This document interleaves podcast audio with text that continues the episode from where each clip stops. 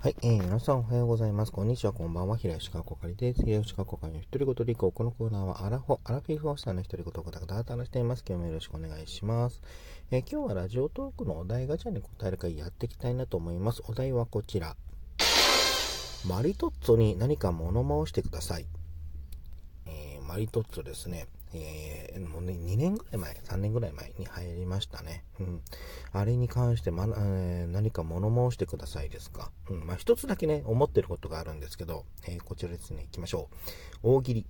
マリトッツォに、え何か物申してください。パックマンのパクリ。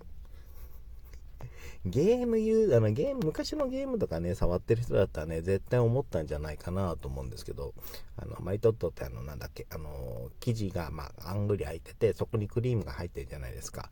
あれどう見てもね、あの、ゲームでパックマンっていうね、あの、えー、昔からある、あの、シミュレーション？えっ、ー、とシュ、シューティングなのかな？アクションなのかな？っていうのがあるんですけど、あの、口、丸い、あの、黄色い丸いやつで、あの、パクパクパクパク物を食べながらね、あの、幽霊だった、ゴーストだったかな？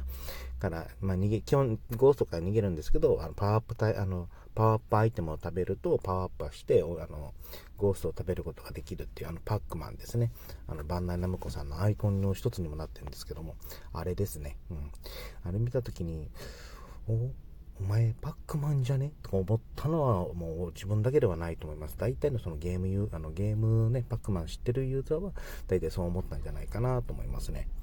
パックマンってあれ、最近だとなんかフィギュア化もしてるんだよね。あ、パックマンってそのなんだっけ、最初はその球あの球体ですけど、後にね、あの目が生えたり手足が増えたりしてるんですが、その手足がくっついてる版が、あの、確か可動フィギュアみたいになってるんですよね。